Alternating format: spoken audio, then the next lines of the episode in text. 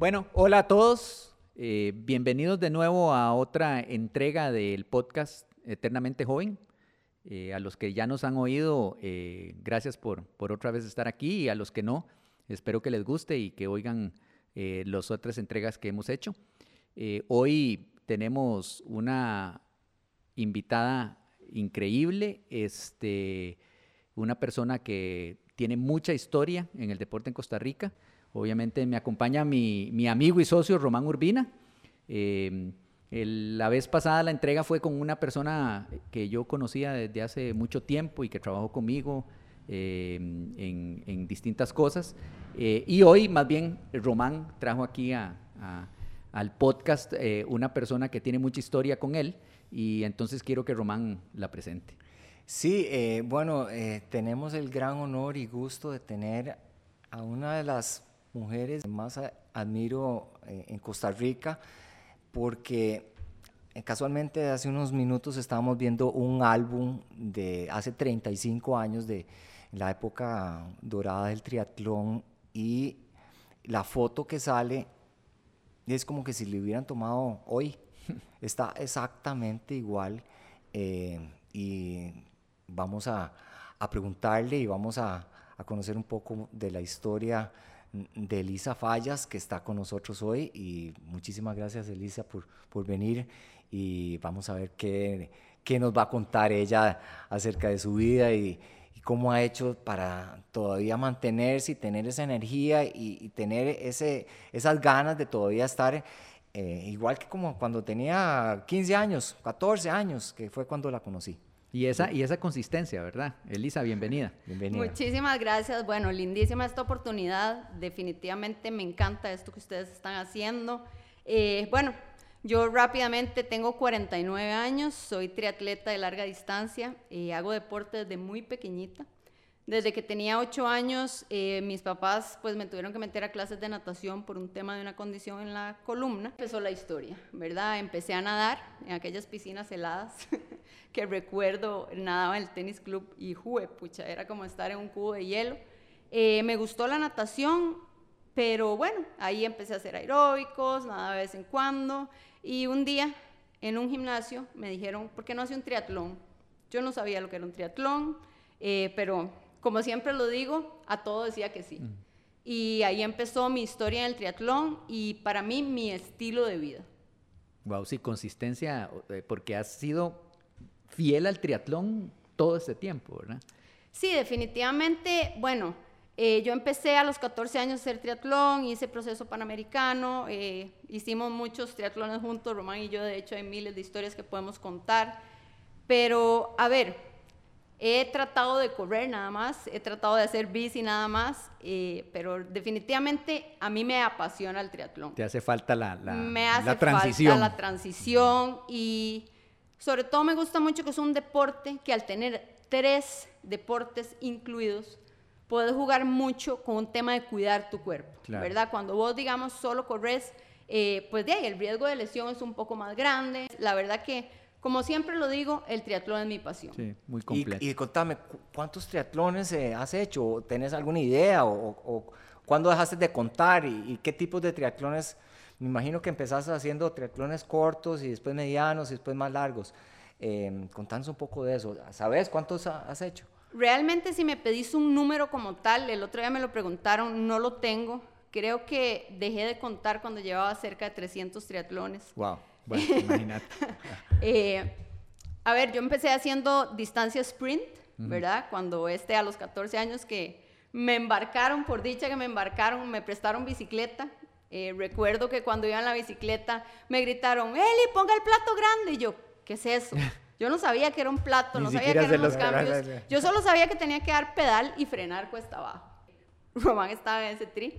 Recuerdo que fuimos a la premiación y cuando premiaron mujeres, porque antes no eran age groups, sino que era hombre y mujer. Estoy yo ahí en la piscina y dicen, segundo lugar femenino, Elisa Fallas. Y yo, ¡ay! ¡ay, soy yo! ¿Qué es segunda? ¿Qué pasó aquí? Empezó con podio, empezó ganando, ¿verdad? Qué buena nota. Entonces yo dije, ah, no, esto sí me gustó. Y bueno, de ahí empecé, luego pasamos a distancia olímpica, que en aquel momento era un poco desordenado, terminábamos haciendo triatlones larguísimos, ¿verdad? En caldera. Eh, después de que hice proceso panamericano, vinieron mis hijas, entonces digamos que tuve una pausa porque la verdad que yo siempre dije que el día que fuera mamá iba a ser mamá de verdad, entonces pues no podía entrenar tantas horas y me dediqué a correr como salud. Eso era lo que hacía, corría de vez en cuando, compartía mucho con mis niñas, las llevaba a clases de natación, entonces yo nadaba por mientras que ellas entrenaban. Cuando Juliana, la menor, cumplió cinco años, yo dije, ok, es mi momento de regresar. Claro. Y me compré una bici de mountain bike, cosa que nunca había hecho, y me puse un gran reto, que fue la ruta de los conquistadores. Te voy a parar ahí porque eso de la ruta sí quiero que hablemos y, y, hagamos una pausa nada más para que nos contes un poquito lo que hicimos hoy, a dónde nos llevaste, ¿verdad? Porque siempre le pedimos, como saben, siempre le pedimos a nuestro invitado que nos lleve a entrenar a algún lado, que nos, que nos, que nos, que nos, dé un poco de su vida eh, ya deportiva. Entonces aprovechamos para hacer diferentes entrenamientos que por lo general no, no hacemos nosotros. Eh. Y hoy fue muy particular y, muy bonito, escénicamente muy lindo. Eh, contanos un poco de, de ¿A dónde nos llevaste y qué hicimos? Qué, qué fue lo que hicimos? Bueno, cuando Román me llamó para darme esta oportunidad, me pareció lindísimo. La verdad que es un honor para mí estar acá. Y entonces me dijo, bueno, pero ¿qué hacemos? Busquemos una locación. Casualmente, hacía una semana, yo había ido con mi novio a las eólicas y me encantó el lugar. Yo dije, ¿qué es este lugar tan chiva? Eh, realmente es espectacular, donde uno se conecta con la naturaleza, donde podés ver realmente lo que tenemos en este país. Y entonces yo le dije a Roman, vamos a correr a las eólicas. Y de a Román le encantó la idea, hoy fuimos a correr ahí, hicimos ciertos intervalos, eh, unos jaloncitos en montaña, realmente el lugar maravilloso, pero sobre todo eso, esa conexión con la naturaleza, eso sentir que estoy vivo, ¿verdad? Que, wow, vuelvo a ver para todo lado y veo verde. Entonces, bueno, por ahí fuimos a correr, eh, por ahí verán algunas cositas lindas. Sí, sí, para los que quieran ver el entrenamiento, como siempre, en, en nuestra página de Facebook, ahí va a haber un videito eh, corto ahí del, introduciendo el, podcast de este, de este entrenamiento. Sí, a mí me encantó, la verdad, interesante. Esos jaloncitos eh, son muy normales eh, que, ustedes en, entrenamiento de triatlón hagan una, cuesta y volver y cuesta y volver. Contanos un poco acerca de intervalos o jaloncitos y para qué, para qué funciona. Por cierto, sos representante de una marca y contanos acerca de, a quién representás y, qué es lo que haces, aparte de ser una gran deportista, eh, tu, vida, digamos, fuera de, los entrenamientos, ¿qué, haces? Ok, bueno, mi vida eh, va atada 100% al deporte. Eh, definitivamente una persona como yo necesita esto porque es un estilo de vida, ¿verdad? para mí el deporte es un estilo de vida desde lo que hago día a día, lo que como, cómo vivo, el ejemplo que puedo dar, la gente que puedo ayudar, que puedo inspirar, pero más allá, para mí, como comenté ahora, yo siempre quise ser mamá y dije que iba a ser una buena mamá y el ejemplo que yo doy a mis hijas para mí es, bueno, maravilloso, porque ellas saben lo que es tener una mamá que se levanta temprano, que lucha por sus objetivos, etcétera. Tengo la bendición de ser entrenadora personal, de representar a la marca Nike, soy entrenadora de running para la marca Nike. Entonces me muevo en esto todos los días, ¿verdad? Desde tener gente que yo entreno, que los llevo de la mano a cumplir sus objetivos, hasta atender gente en tiendas donde los puedo asesorar para que tengan su outfit, su calzado deportivo que necesitan, que eviten lesiones. Es un concepto total mi vida enfocado al deporte. Y es un sueño, ¿verdad? Porque al final, eh, como dicen, el que, el que trabaja en lo que le gusta, en verdad. Es como que no trabaja. No está trabajando, no trabaja, entonces, exactamente. Contanos un poco entonces acerca de los intervalos que hicimos hoy, para qué sirven y, y, qué, cómo, por qué los recomendás. Ok, depende de lo que estés entrenando, tenés que hacer ciertos ciclos de entrenamiento.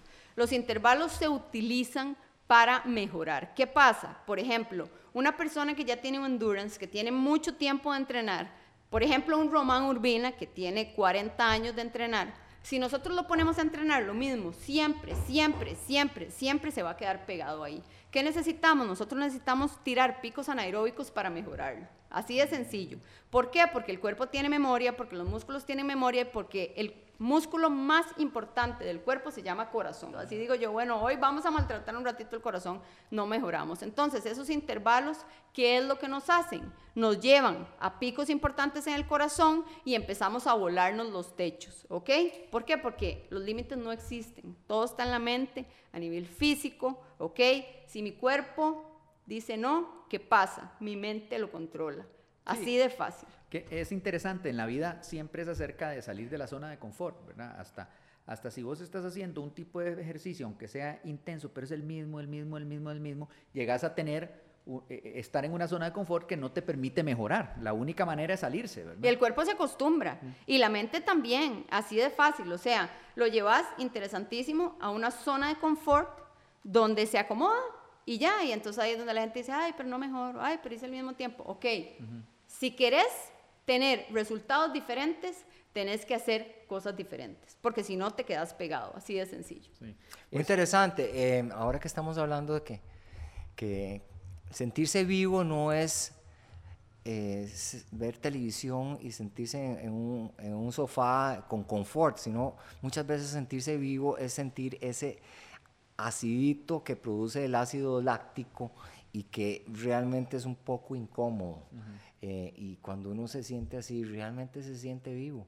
Yo digo que cuando uno puede dar gracias de tomarse un vaso de agua frío, ahí es donde realmente estás valorando las cosas de la vida que son importantes.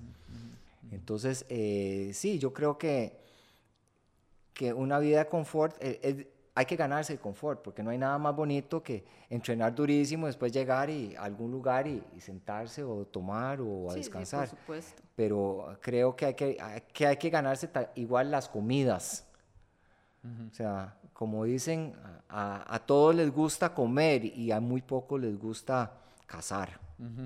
Y somos, pues, personas primitivas, aunque vivimos en, sociedades... Eh, sí, estamos, eh, vivimos en sociedades que se alejan mucho de lo que hablábamos de para lo que estamos diseñados desde una perspectiva instintiva.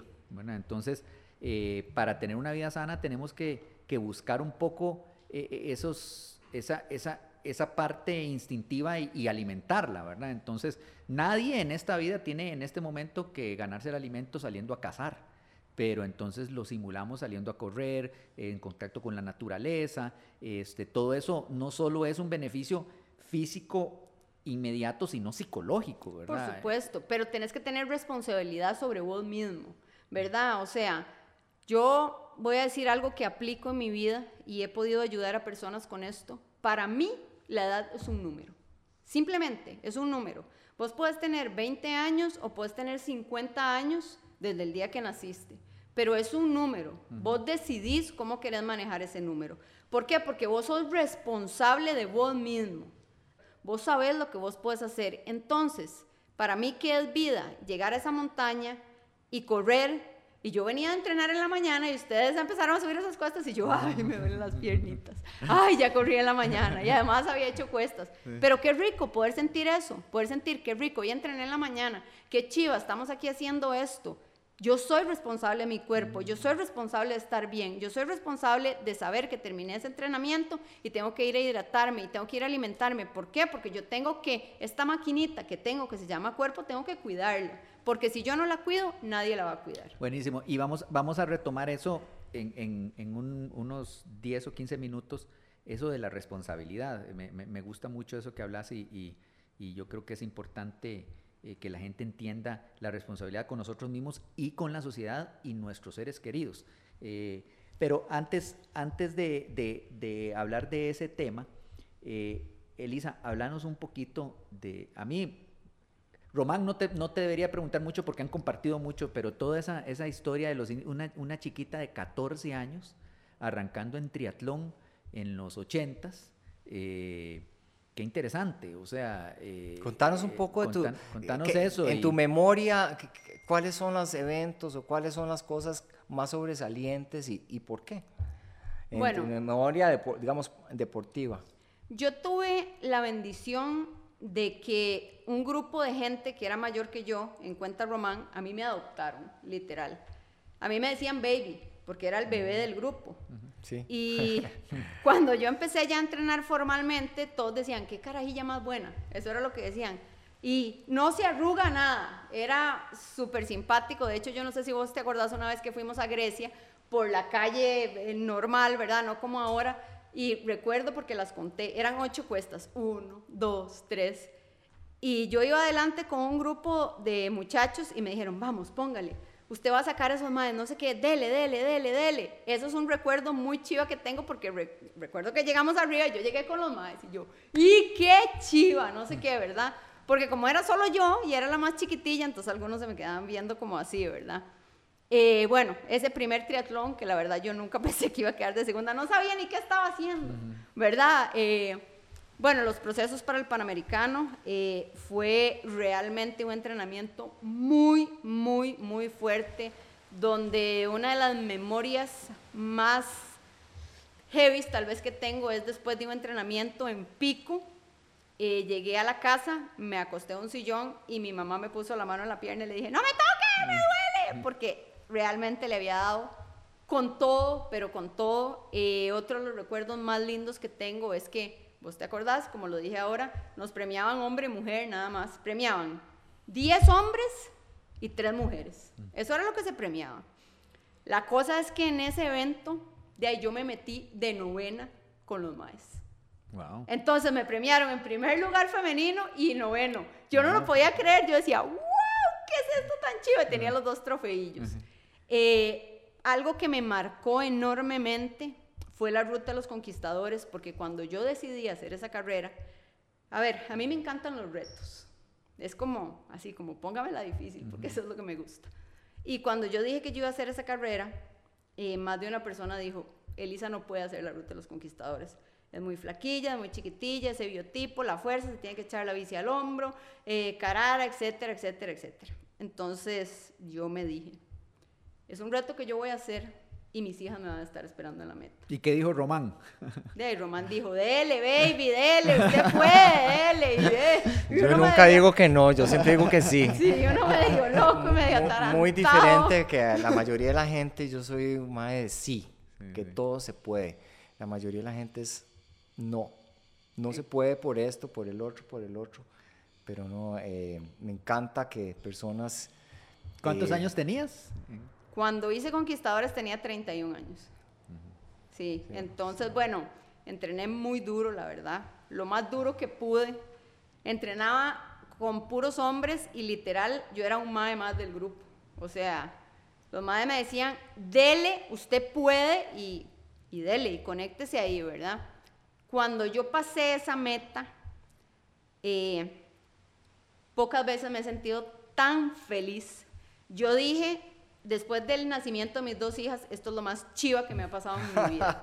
O sea, tener esta medalla en el cuello, es que hasta que se me paran los pelos, ¿verdad? O sea, de saber. ¿Y qué es más difícil, tener hijos o la ruta? La ruta. Yo le tengo 10 chiquitos más aquí ya, sin, sin, epidural, dele.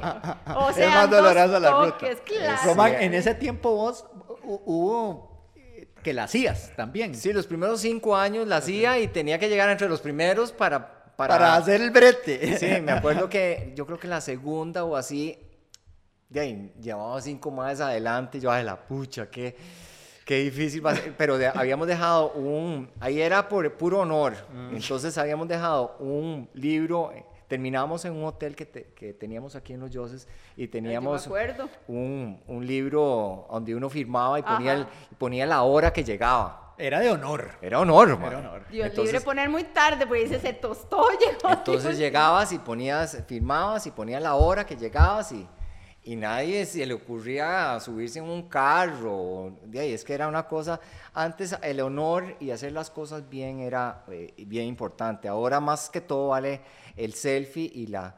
Y aunque, y, aunque si nadie te vio haciendo sucio, pues te lo ganaste. Pero eh, ha cambiado mucho eso. Sí sí, Pero bueno, recuerdo que entrenando para Conquistadores, el día que reconocimos día uno, que era durísimo. Es que Román ahora, digamos que se ha puesto la marita del corazón, pero aquella ruta que yo escogí era de volverse uno loco.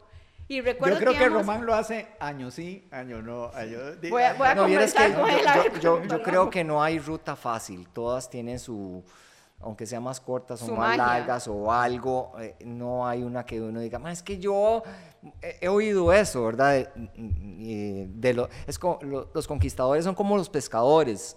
Eh, Generalmente pescan un pez y el pez se vuelve muchísimo más grande en el cuento que en la realidad. Entonces, eh, si usted es un pescador viejo, el día que pescó su pescado, ese fue el más grande y más difícil de todos. ¿no? Y si usted es el nuevo novato, ah, no, es que el que yo pesqué era otros mares y otras cosas.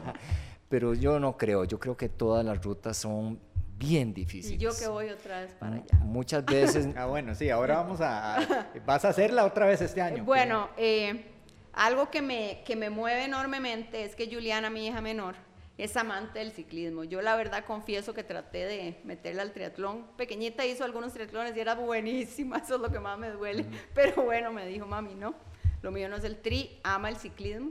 Entonces, eh, pues la verdad es que salió de ella. Ella me vio a mí hacer conquistadores pequeñita, ¿verdad? En todas las etapas estaba ahí, no sé qué. Y se le quedó como eso en su cabeza y me dijo, mami, yo quiero que hagamos la ruta de los conquistadores juntos.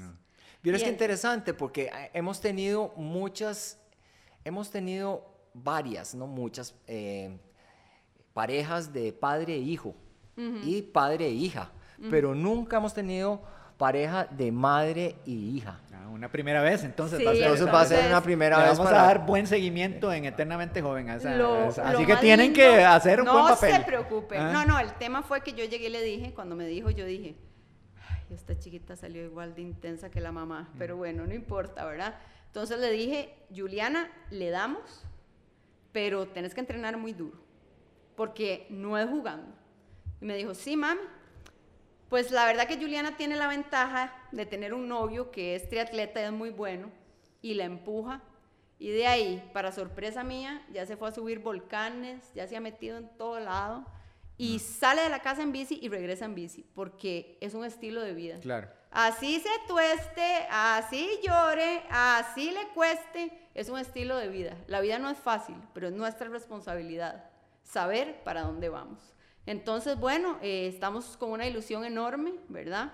Yo la verdad que mi bici de mountain bike la tenía en el abandono porque eh, pues me he dedicado al triatlón de larga distancia, pero de ya tengo bici nueva, ya Juliana tiene bici nueva, así es que vamos por ese objetivo y sé que va a ser una experiencia inolvidable. ¿Qué haces con el tri? ¿Lo dejas un poquito de lado? Sí, lo que pasa es que, a ver, para hacer un buen entrenamiento y evitar lesiones, tienes que hacer un entrenamiento cruzado, ¿verdad? Eh, no es solo andar en bici, andar en bici, andar en bici, andar en bici, porque también en conquistadores tienes que caminar.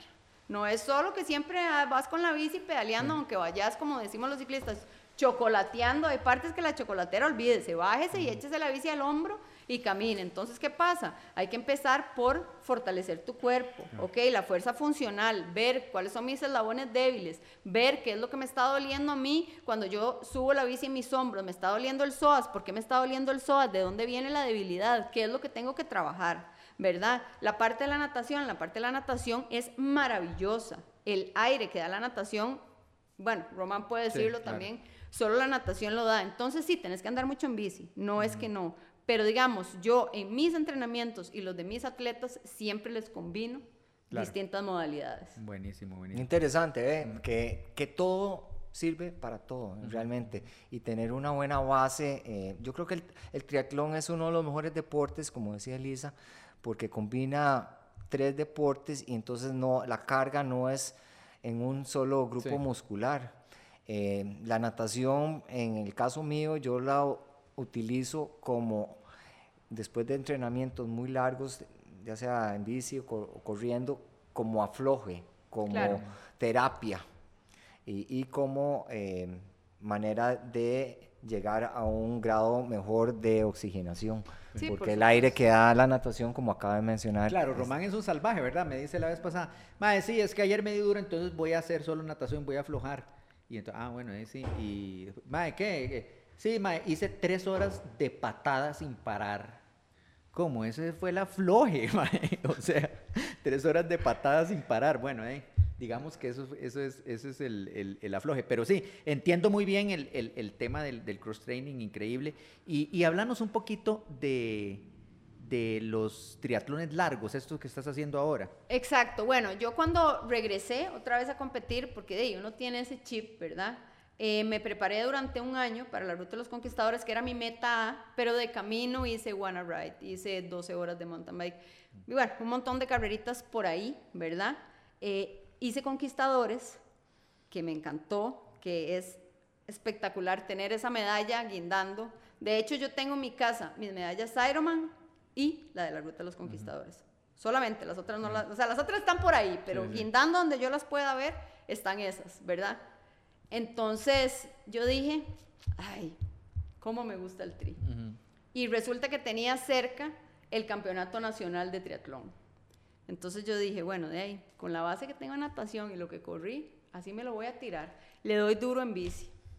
De ahí, vámonos, en San Carlos era, y gané el triatlón. Entonces, La ay, campeona nacional de triatlón. ay, Dios mío, vamos de nuevo, Y ¿verdad? ahora tenemos, eh, casi, todo, eh, casi todos los años ganas tu categoría, ¿verdad? Casi todos los años so- sos campeona nacional. Llevas muchos años de, de- de serlo. Yo creo que sí, siempre lo he ganado. Wow. Wow. Entonces, eh, Es que no me gusta ve- decirlo, un Vea la, la motivación de alguien que, que realmente quiere hacer algo, ¿verdad? Eh, y es, es increíble cómo, cómo haces para no, ah, o sea, eh, he visto que, bueno, el triatlón son tres deportes y todo, pero mentalmente, eh, ¿cómo haces para mantenerte fresca? Ok, no es lo mismo entrenar para un sprint, para un olímpico, para un medio Ironman o para un Ironman. Al final son triatlones, pero son mundos totalmente diferentes. Entonces, ¿por qué yo no me aburro? Primero, porque me apasiona lo que hago y porque simplemente es mi estilo de vida. Pero he sabido, digamos, cambiar un poco el chip en cuanto a, ok, voy a hacer un olímpico. Bueno, el entrenamiento es mucho menor en cuanto a horas, pero es muchísimo más duro a nivel cardiovascular. Velocidad- Por ejemplo, sí, claro, dele, dele, dele, dele, dele, dele, ¿verdad? Eh, hay menos chance de recuperar. No, Todo no, tiene que claro. salir perfecto. En una Exacto. competencia larga tenés más, más chances, más, más minutos de recuperación. Puedes hacer más errores. exacto. Para un medio Ironman... Eso es lo mío, lo largo, por eso, porque esa intensidad de lo corto a mí me mata. Bueno, y por edad también llega un Sí, punto en que somos mejores para distancia larga. Medio Ironman para mí es la distancia perfecta. Es una distancia súper manejable donde podés sostener un buen ritmo y la máquina te va a dar. Es una pasión que te lleva a tus límites, no creo que físicos, sino mentales, porque para mí la vida es como un Ironman. Tienes que resolver, resolver, resolver para al final pasar la meta. Entonces, ¿por qué yo no me aburro? Porque he sabido cambiar, ¿ok? ¿Qué pasa? Si este año yo voy a hacer la Ruta de los Conquistadores con Juliana, bueno, tengo una inscripción por ahí en septiembre para un 70.3 que lo puedo tomar también como preparación para conquistadores, pero ya logré darle la vuelta, ¿verdad? Entonces, digamos que no estoy siempre en lo mismo. Ahora, sí creo por experiencia propia que si lo que haces realmente es lo tuyo y sabes manejarlo, nunca te va a aburrir. ¿Cuántos Ironmans eh, completos? hace- Para Ironman- que la gente sepa, 70.3 es un medio Un Ironman. Es un medio Lo que se Ironman. llamaba en los 80s y 90s medio, Medio Ironman, Ironman. ahora se le Ajá. llama Ahora 70.3 70.3 porque es la, la, La suma de mitad, todo el, ajá. el, el, el millaje. 70.3 millas. Millas, ajá. sí. Y el, el Ironman completo es el Ajá. doble. o el, eh, eh, ¿Cuántos de esos has hecho? Cuatro eh, full Wow. y 15 eh, medios. Medios. Ajá. Wow, wow. Ujú, Sí. Sí. Yo, yo, yo no me imagino en lo personal haciendo un Ironman completo. Es, es qué locura, ¿verdad? Es- es- sí, e- es una locura. Pero bueno, eh, eh, to- todo es una locura, ¿verdad? sí, sí, sí. Exacto. Cuando uno empieza, eh, me acuerdo la primera vez que, que, que vi un- una competencia que decidí meterme, ma, que decía 5 mil metros, yo, 5 mil metros, 5 kilómetros, Sí, ma, sí, yo, sí, sí. 5 mil metros, es que son 5 mil metros, ma. No podía creerlo, que, que lo había hecho. sí, sí. Eh, para mí eso era una locura cuando empecé. En natación, sí. No, no, corriendo, man. Ah, era corriendo. Ah, ok, Sí, sí. No tenía ni tenis de correr con, con All Star. Los. Pero es que vos, A lo vas, Rocky. vos vas subiendo gradas, digamos. Claro. Ahora estaba eh, conversando con Román y cuando yo era literal un bebé, tendría 16, 17 años, nos fuimos en bici desde Yauhan, en aquel momento, por la sabana, hasta Condovac, en bici. Mm, Dos- fuimos. 250 kilómetros. ¿no? ¿Ok? Nos fuimos en bici.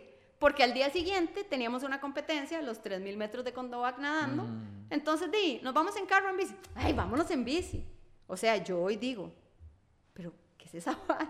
O sea, ¿qué es esa locura? Pero todo, de verdad, el cuerpo y la mente se adecúan. El cuerpo es una máquina perfecta, que si usted sabe cuidarla, le va a responder. Pero tiene que cuidarla. ¿Por qué? Porque usted es responsable. Nadie más es responsable. Una cosa que me gustaría mencionar, que se me fue eh, contarles, yo a mis 19 años tuve un accidente muy, muy, muy heavy en bici.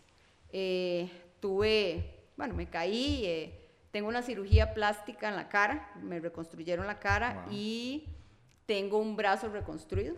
Mi brazo izquierdo me lo tuvieron que reconstruir, tengo un pin de 12 centímetros que hizo eh, literal la función de hueso y una platina que lo cubre y bueno, mi brazo se suponía que no iba a volver a servir y yo dije, no, es que sirve o sirve, porque yo voy a seguir haciendo triatlón. Estuve tres meses y medio con un yeso espantoso, así corría y así hacía bici en rodillo.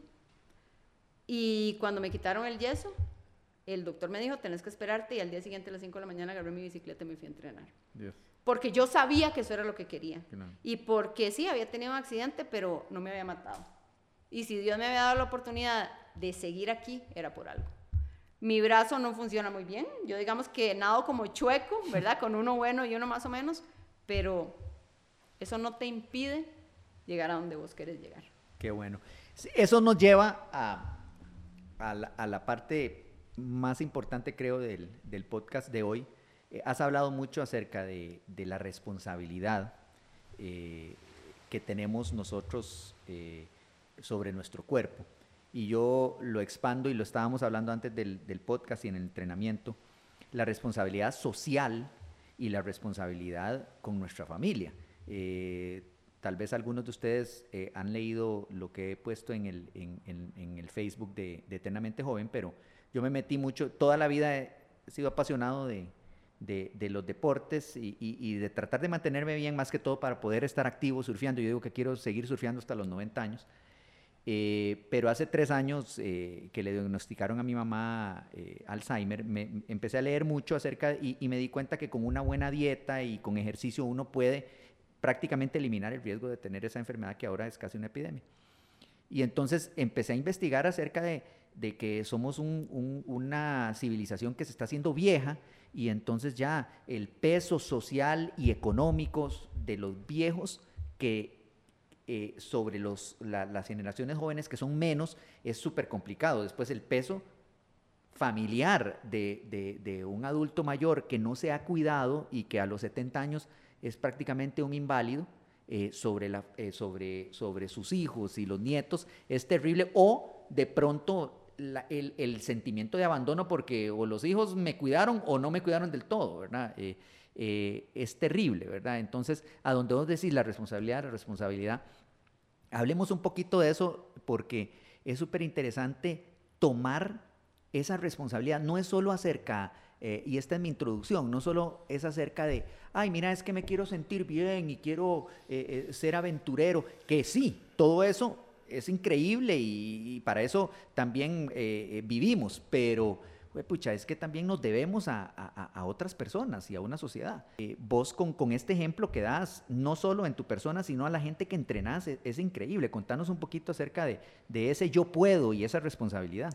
Bueno, a ver, como comentamos al inicio, cuando uno hace lo que le apasiona no es un trabajo, ¿verdad? O sea, yo me levanto todos los días con una sonrisa a ayudar a la gente, realmente. Creo que Dios me puso, eh, a ver, no sé, en un camino donde yo sé que yo puedo ayudar a las personas, porque como vos estás diciendo, la gente se deja, ¿verdad? Y la gente solita se condena y se hace una zancadilla y dice, ah, no, es que yo ya tengo tantos años, ah, no, es que ya soy hipertenso, ah, no, es que ya estoy gordo, ah, no, es que ya soy diabético y se entrega, ¿verdad? Entonces yo he tenido la oportunidad en mi carrera como coach, digamos, ni siquiera como deportista, de tener casos lindísimos. eh, tuve un caso de un, de un señor que era de mi misma edad, eh, lo refirieron conmigo porque se hizo todos sus exámenes médicos y todos le salieron mal, o sea, todo era malo, malo, malo, malo, malo, no había uno bueno. Y de simplemente se iba a morir, literal, o sea, el, el señor estaba listo para que le diera un Sí, iba, eh, iba en Highway to Hell. Sí, sí. Pero así, No era Stairway to Heaven. Sí. Y entonces me llamó, me expuso su caso, me mandó los exámenes y yo dije, Dios bendito, ¿qué es esto, verdad? Y le dije, bueno, vamos a empezar por nadar, porque el sobrepeso que tenía era tan fuerte que si yo le metía sus articulaciones, bueno, es que ni siquiera caminar podía, porque estaba tan pesado eh, y tan mal de todo que realmente Que era hasta una- daba miedo ponerse algo, que no, le fuera a yo- pasar yo algo. el primer día dije, lo voy a poner a nadar en este carril de a la par, Sí, sí, porque sí. si se está ahogando me Ay, tiro, no, Dios porque de mío. ahí allá no me podía tirar, ¿verdad? Bueno, resulta que eh, tuve la ventaja de que era una persona muy disciplinada, porque a nivel, digamos, de trabajo era súper disciplinado, una persona muy inteligente. Entonces logramos trasladarle eso al deporte. Entonces, de verdad, empezó a ver el progreso. La primera vez que lo metí a la piscina, nadó una piscina y llegó al otro lado y, y yo, a ver, haga burbujas, respire, tranquilo, lo vamos a lograr. Un año exacto después, lo tenía en Miami haciendo un 70.3. Wow. Eso es Wow. increíble. O sea, realmente. Un año. En un, Un año, año, o sea, sí. 12 meses. Con sus hijos, con su esposa esperándolo en la meta. Es que yo me acuerdo y hasta que se me paran los pelos, ¿verdad? Y perdió un montononón de peso. Eh, otro caso. O sea, de- son 52 semanas. Si uno no se pone, yo generalmente lo que hago es que divido el tiempo casi que a- en días y en minutos. Y entonces 52 semanas para hacer un Ironman de cero. De cero. Y estando en un estado físico pavoroso, ¿verdad? Eh, después, otro caso de eh, un conocido de mi papá, de mi edad también, me llamó y me dijo, mira, puedes venir a mi oficina a reunirme con vos, es que vieras que estoy como muy gordito y quiero ver si hacemos en... Bueno, cuando llegué, gordito era un piropo, ¿verdad? Y yo, ay, Dios mío. Entonces, recuerdo que le dije que se sentara en el piso. Un, todo un ejecutivo súper, ¿verdad? Eh, high, todo, no sé qué. Y le digo yo, sentate en el piso. Y el maestro se sentó en el piso. Ahora sí, levantate. Y el maestro empezó a buscar una mesa, un sillón, de dónde agarrarse para ver cómo se levantaba. Le digo, no, no, no, no, no, no, suave. Levántese solo. Este, no se pudo levantar solo. Increíble. 48 kilos le bajamos a ese señor. Qué bonito es ese drill. Vos sabés que yo, a veces amigos míos, mae, pero vos sos un enfermo, porque te catalogan de enfermo, más bien, ¿verdad? enfermo Sí, y de sí, loco. Sí, sí. Vos sos un enfermo, ¿para qué haces tanto ejercicio? Si es que te querés morir en perfecto estado de salud. Sí. Y quiero morirme el día anterior habiendo podido levantar cualquier cosa del suelo. Porque es increíble cómo gente mayor de 50 años No puedes. no puede ni siquiera recoger algo del suelo. No, no, es que ¿ah? es impresionante, ¿verdad? Bueno, digamos, en mi caso, yo eh, en pocos meses cumplo 50 años y a mí la gente no me cree. Yo he tenido que sacar la cédula porque no me creen. O sea, he llegado a hacer inscripciones de eventos y, y- y me han acusado de que estoy mintiendo. Qué bonito eso. Y vos dijiste, tengo 49 años. Mira, yo, yo les voy a confesar algo. Trabajé 12 años en Red Bull, que es una compañía como de deportes de acción y todo, no, no, no tanto metido en, en- en la parte de, wellness, que de hecho es, es- el, el Red Bull es un soft drink eh, como una Coca-Cola, entonces no, no, no puede promocionarse como algo de wellness, pero sí como algo activo. Pero eh, eh, es una compañía muy, muy orientada a, a- a todo lo lindo y a los jóvenes y todo. A todo Y- lo cool. es exacto. Y, y, y, y bueno, y yo surfeaba y todo, y era el gerente general de la compañía, y, y- pero vieras que me, eh, me llegó un momento cuando eh, yo entré a esa compañía a los 37. Cuando pasé a los 40, empecé a querer ocultar mi edad. Me daba pena, porque de, trabajaba con puros chiquillos de 21, 22 y no sé qué, y de pronto me salió un jefe que era menor que yo, y, y yo, y yo como siempre me, me- he mantenido, pues podía como que ocultar la edad. Y, y, eh, pero al final del día, nada que uno tenga que ocultar es bueno, ¿verdad? Y- Exacto. Y, y- y- Exacto. No tiene No, sí, que sí. no, eh, hay y, que a- y ahora, hoy día, hoy día, eh, que estamos con el, el podcast, eh, eh, muchas veces empezamos nuestros, nuestros posts o lo que sea, eh, a mis 52 años, o Román, a mis 57 años, eh, y, y con orgullo, porque la verdad, o sea, para serle sincero, estamos mejor que un montón de 20, ¿verdad? Sí, sí, Este, eso es, es clarísimo. y- que, o sea, pero ¿por qué estás así? Sí, es, es la dedicación y, y, la pasión también, ¿verdad? Que, que, que, que y, y, la responsabilidad. Y es un seguro de vida. Realmente sí. al final de cuentas es más barato mantenerse así que, al, que, que tener eh, una condición física en la cual vas a tener que tener un cuidado especial. Eh, probablemente tu familia te va a tener que cuidar, vas a ser una carga, un peso para tus hijos. Sí. Que, ¿Y quién quiere ser un peso para los hijos? O sea, sí, qué bonito, qué, cosa más qué fea, bonito que tus hijos te van a visitar porque eh, les vas a aportar y porque van a, va, vamos a hacer algo chiva o lo que sea, no porque te tienen que llevar al baño. Exactamente. Eh, es que se, se, se, vuelve así de, de, básico ya cuando uno va a cumplir 80 años, ¿verdad? Es, es el poder ir al baño, el poder recoger algo del suelo, uh -huh. el poder seguir haciendo aventura, ¿por qué no, verdad? Eh, este, eh, dice, creo que es el Dalai Lama que dice que el ser humano es el único animal que trabaja toda su vida al punto que desmejora su salud ¿verdad? para luego gastarse todo su dinero en recuperar la salud cuando ya es demasiado vivo. tarde, ¿verdad? Entonces, Exactamente, es como una cosa a, al revés. Exacto. Y yo creo que eh, en prevención muchísimo mejor que corrección. Otra gente me dice, okay. y no sé si te dicen a vos, contanos eso, porque estoy seguro eso de que estás loca o, o lo que sea. Y, y, otra gente me dice, eh, pucha, eh, de, al final te vas a morir igual que todos, sí, pero, y me puedo morir mañana, pero me voy a morir mañana habiendo ido a correr hoy con ustedes y ahora Feliz. más tarde vamos a ir Román y yo a hacer patineta y mi hijo también. Este, entonces, de ahí sí, nadie me asegura que voy a durar más que nadie más. Exacto. Ahora, algo que yo sí quiero comentar y me parece interesante es, a ver, nunca es tarde para iniciar, ¿ok? Y yo voy a contar acá algo un poquito personal. Eh, mi mamá, pues, fumó toda la vida y bastantito, no era que se echaba por ahí un cigarrito, era bastante fumado. Eh, en marzo tuvo una cirugía eh, un poco complicada, donde, pues, por esa cirugía tuvieron que de, quitarle el cigarro, gracias a Dios, porque si no se iba a morir. Era muy sencillo. Sigue fumando, se muere. Si quiere vivir, tiene que dejar ese vicio. Tenía 45 años de fumar. Wow. Yo había llorado, había peleado, había hecho berrinche, le había escondido los cigarros, se había peleado conmigo. O sea, hasta el día que yo dije, oh, más, ya ha sido mucho desgaste y bueno. De ahí, bueno, pasó este tema de salud, la operaron, el médico le dijo, no puede volver a fumar o se muere. Bueno, ella tomó control y no volvió a fumar, subió bastante de peso. Y yo le dije, yo creo que vos, así como tuviste la capacidad para dejar ese vicio después de X cantidad de años, puedes hacer deporte. ¿En serio? Sí, sí puedes hacer deporte, nunca es tarde.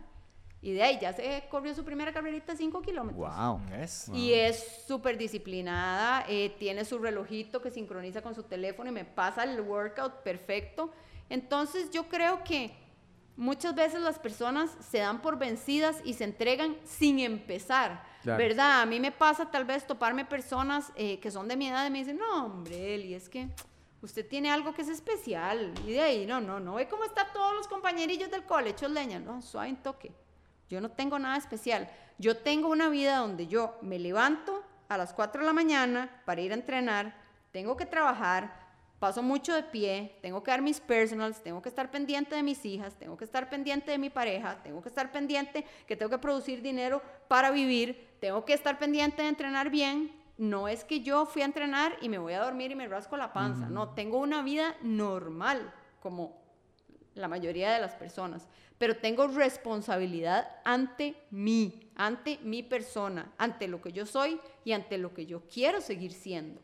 ¿Verdad? Como vos decís, de ahí, si uno, de ahí, no sé, en X cantidad de días, de ahí salió a entrenar, de ahí algo le pasó y se murió, bueno, pero ¿qué calidad de vida tuve antes? Uh -huh. ¿Verdad? Uh -huh. O sea, es que 2 más 2 son 4, si vos haces las cosas de una manera, el resultado va a ser ese. Definitivo. Es... Y contanos, ¿qué, qué comes? Bueno, o yo... ¿Cuál es tu dieta? ¿O qué no comes más -huh. bien? Bueno, yo trato de evitar las grasas, porque mi cuerpo no, simplemente no soporta las grasas. O sea, yo me como algo grasoso y de ahí tengo que salir corriendo al baño. Así de sencillo, ¿verdad? Eh, tengo un pecado que me encanta, que es el dulce. Yo amo el dulce, me encanta el dulce. Y he tenido que literal amarrarme los pantalones claro. y decir, No voy a comer más dulce porque me encanta. Yo como bastante variado. Eh, por una condición ahí que tengo en la sangre, tengo que cuidar mucho mi alimentación. Eh, como, digamos que casi de todo, pero va definitivamente amarrado a mi vida, ¿verdad? Yo no podría tratar de ser una buena atleta, una buena entrenadora y un buen ejemplo si, de, no sé, me ven comiéndome, no sé, voy a decir una palabra, un plato de chicharrones grasosos, por ejemplo. Entonces sí trato de llevar un balance con mis frutas, con mis verduras, con mis proteínas, eh, tratar de tomar bastante agua, de cuidar mis suplementos, de cuidar mi maquinita. Al final el cuerpo es una maquinita perfecta que si vos no la cuidas se te, se te friega. Claro, claro. Hay que tener ese awareness. Hay, hay, también la gente quiere como, como, como recetas específicas. Deje de comer esto. Hay una, una, cancha en donde uno sabe que hay que jugar, y, lo hablaste, las proteínas, las verduras, no, no comer malas grasas, etc. Pero al final del día uno también tiene que, que saber qué es lo que le cae bien o mal, ¿verdad? O sea, hay, hay, cosas que le pueden caer bien a alguien que a otra persona no, ¿verdad? No, no, y no es mágico, ¿verdad? O sea, no es mágico. La gente cree, a mí me hace mucha gracia, porque estas nuevas dietas que inventan, ¿verdad? O sea, yo creo que uno no tiene o que vivir a dieta o que seguir una dieta. Usted tiene que aprender a comer y a tener una buena relación con la comida. De poder sentarse y decir, qué rico eso que me voy a comer y masticarlo, decir, qué delicia. O sea, esto me está cayendo súper bien, ¿ok? Tener esa buena relación con la comida. Eso es vital, ¿sí? Pero la gente llega y dice, ah, no, es que voy a dejar de comer tal cosa y voy a bajar de peso. de hecho, yo tuve una clienta que me dijo, es que esto de hacer ejercicio es muy cansado, es que fui donde fulanito y me mandó esto y no sé qué, no sé cuánto, y voy a eliminar los carbohidratos. Y, y yo, Vea, el efecto rebote que eso le va a provocar. Vea, yo no quiero saber. No me dijo que no sé qué, porque creen que es mágico. Dos meses y voy a lograr lo que una persona ha logrado en años. Dicho y hecho, dejó los carbohidratos, unas pastillas para qué, hijo de puches, bajó un montón de peso. Ni le digo el efecto rebote. Sí, sí, sí lo deja. O sea, si pesaba 200 libras, terminó pesando 250. ¿Qué pasa? Eso no es sostenible en el tiempo. ¿verdad? ¿Por qué, por ejemplo, un atleta como Román puede ir y hacer, no sé, 200 kilómetros en bici en la montaña? Porque tiene toda una vida de hacer esto, porque el endurance que él tiene en su cuerpo y su mente fuerte se lo permite, ¿sí? Pero si una persona que tiene un mes de andar en bici se quiere ir a meter a la montaña, quiere sacarlo con la Cruz Roja, porque no va a salir. Así de sencillo, porque no es fácil. Es un proceso que hay que llevar. Definitivo, el, el, el la paciencia también, ¿verdad? Eso, eh, eh, yo digo la cultura del llame ya. Yo no sé si es, eh, los anuncios de tele esos de que ponen ahí en las madrugadas de, de cosas mágicas que en tres six minute abs, ¿verdad? Six minute abs ah, eléctricos. Entonces llama y, mientras estás durmiendo. O la maquinilla esa que pone los pies y, vibra y entonces no tiene, ¿cómo es? Gimnasia pasiva, o sea, veme el... Ve la mentira que la te están diciendo. pero es la cultura del llame ya. Pero eso es lo que la gente quiere. Quiere rápido.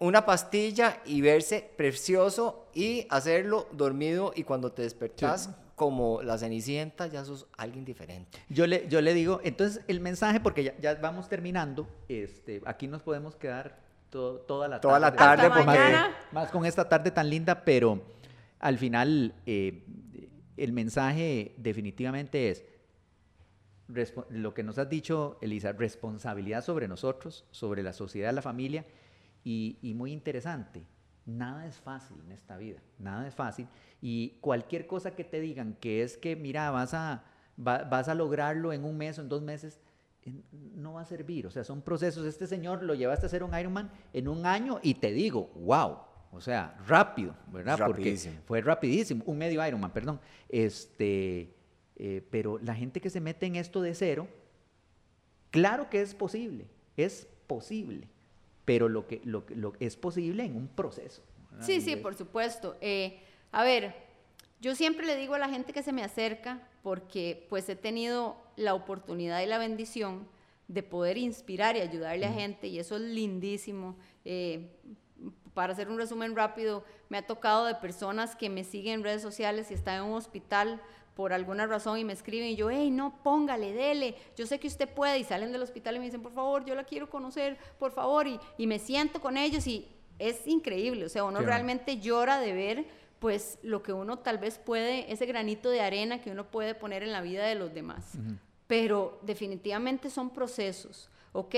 Eh, nadie, absolutamente nadie está exento de querer hacer un cambio en su vida. Yo, bueno, tuve la ventaja de que por un tema eh, de una escoliosis con la que nací, me metieron a nadar desde chiquitita, desde los ocho años ya nadaba y me encantó el deporte, me enamoré del deporte y bueno, desde pequeñita lo logré, ok.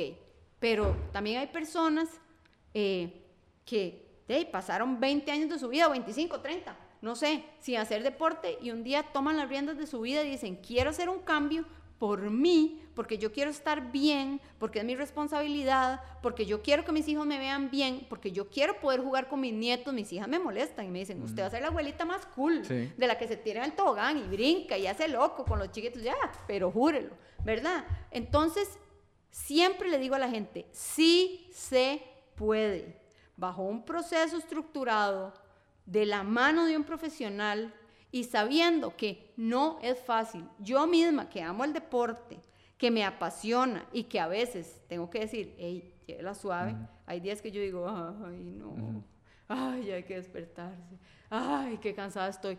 Me pongo los tenis y me voy. Pero a todos nos sucede, ¿verdad? No es que tampoco uno es un robot que dice, sí, perfecto, perfecto. No, hay días de días. Buenísimo, sí. No, el, el mensaje yo creo que es claro, es, es, es un mensaje que queremos seguir dando. Eh, Román eh, y yo nos, hemos dado a esta tarea. Entienda de que sí, lo que está viendo en nuestras redes sociales y lo que hablamos es gente de alguna manera extraordinaria porque está haciendo de su vida ordinaria una misión que es estar bien, ¿verdad?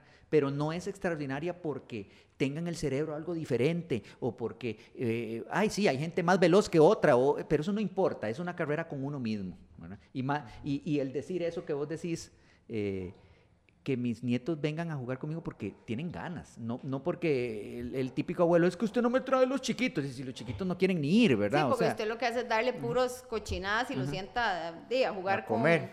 ¿Verdad? O sea... Eh, con un juguete electrónico, ¿verdad? Y nunca es tarde para empezar, ¿verdad? Y dijiste algo súper interesante para mí. Eh, a mí a veces me dicen, no, no, es que usted nació con algo especial, es que para usted es muy fácil. Y yo por dentro, si supieran lo que es montarse en la bici, irse a Zarcero, bajar, irse para Palmares y llegar a la casa a la una de la tarde para ponerse los tenis porque te falta una hora de correr, donde ya tenés hambrita, donde ya te duele la espalda. No, no, no. O sea, a ver, hay dos cosas. El talento, ¿ok? Porque hay gente que tiene más talento que otros, y la disciplina. Usted nada hace con tener talento. Pues si usted tiene talento y usted es un, un vago, no le sirve. Si usted tiene disciplina, aunque usted no tenga talento, la disciplina le va a dar el resultado que usted está buscando. Sí, discipline overrides talent, dicen en inglés. Claro que sí. Y yo creo eh, que es una parte que tal vez no hemos mencionado, que un cambio de vida no significa un castigo, sino totalmente lo contrario. Hay que encontrarle, el niño de uno quiere jugar y tiene, para mí las cosas tienen que ser divertidas. El momento, aunque sean sufridas, son divertidas. Entonces hay que encontrarle el, el, gusto a ese sufrimiento, no que sea una forma más de estrés. Y yo creo que muchas cosas eh, ciertas personas las, las toman tan a pecho que deja de ser diversión y ese deporte se vuelve estrés en vez de una cosa mm, bonita. Entonces, eh, el visualizar eh, que uno se está divirtiendo es para mí muy importante. Sí, sí, por supuesto. Bueno, de hecho, Román es uno que uno lo ve bajando aquellas cuestas en mountain bike que yo digo que Dios lo acompañe porque se va a quedar sin dientes y va con una sonrisa de oreja a oreja, ¿me entiende? Porque lo está disfrutando. Ahora, algo que la gente tal vez dice, ay, no, es que eso duele mucho. Ah, no, es que eso de correr duro duele mucho. Es que, a ver, ¿qué te va a doler más? Correr un poquitico duro y chinear tu corazón, que es el músculo más importante del cuerpo, porque además vos a veces les preguntas, ¿cuál es el músculo más importante del cuerpo? Ah, las piernitas, ah, las nalguitas. Ah, no, no, no, no, no, es este, ¿verdad? La maquinita que se mantiene ahí Entonces, di, yo no sé, yo creo que va a ser mucho más duro, va a ser mucho peor tener que estar ya uno viejito y postrado tal vez en una silla de ruedas porque no se cuidó, que decir, voy a ir a correr y ahí sí, de yo cuando empecé a correr con ustedes, yo dije, ay, no voy a ir a entrenar hoy en la mañana, me duelen las piernas, de ahí, ahí corríamos y ahí, ¿verdad? Entonces, o sea, mensaje final mío, sí se puede. Buenísimo, Terminamos con eso, que sí se puede, entonces. Sí se puede. Eh, sigamos las palabras de Elisa. Muchísimas gracias por venir a acompañarnos y por esta mañana hacernos sudar ahí en las eólicas eh, con esos intervalos y, sí. Demasiadas gracias, Elisa, la verdad. Eh, lindísimo haber compartido con vos hoy y, y, todo este, este tema de responsabilidad y de que sí se puede. Yo creo que, que tiene que calar, cala en nosotros y en, y en los que nos, nos van a escuchar. No, muchísimas gracias a ustedes por la oportunidad. De verdad es un honor, bueno, compartir con Román, que es un, un gran amigo y un atleta que admiro muchísimo. Y bueno, vos te conocí hoy, pero también tenés una vibra espectacular. Y poder poner ese granito de arena para poder ayudarle a la gente, para poder inspirar un poquito, para, para realmente que la gente vea que, que no somos tan locos ni tan extraterrestres, que somos personas normales, que amamos la vida y que nos amamos a nosotros mismos. Y bueno, ahora a seguir el proceso con Juliana para hacer esa ruta de los conquistadores. Qué chiva. Buenísimo, te vamos a seguir. Muchas gracias, saludos, hasta luego. Hasta luego.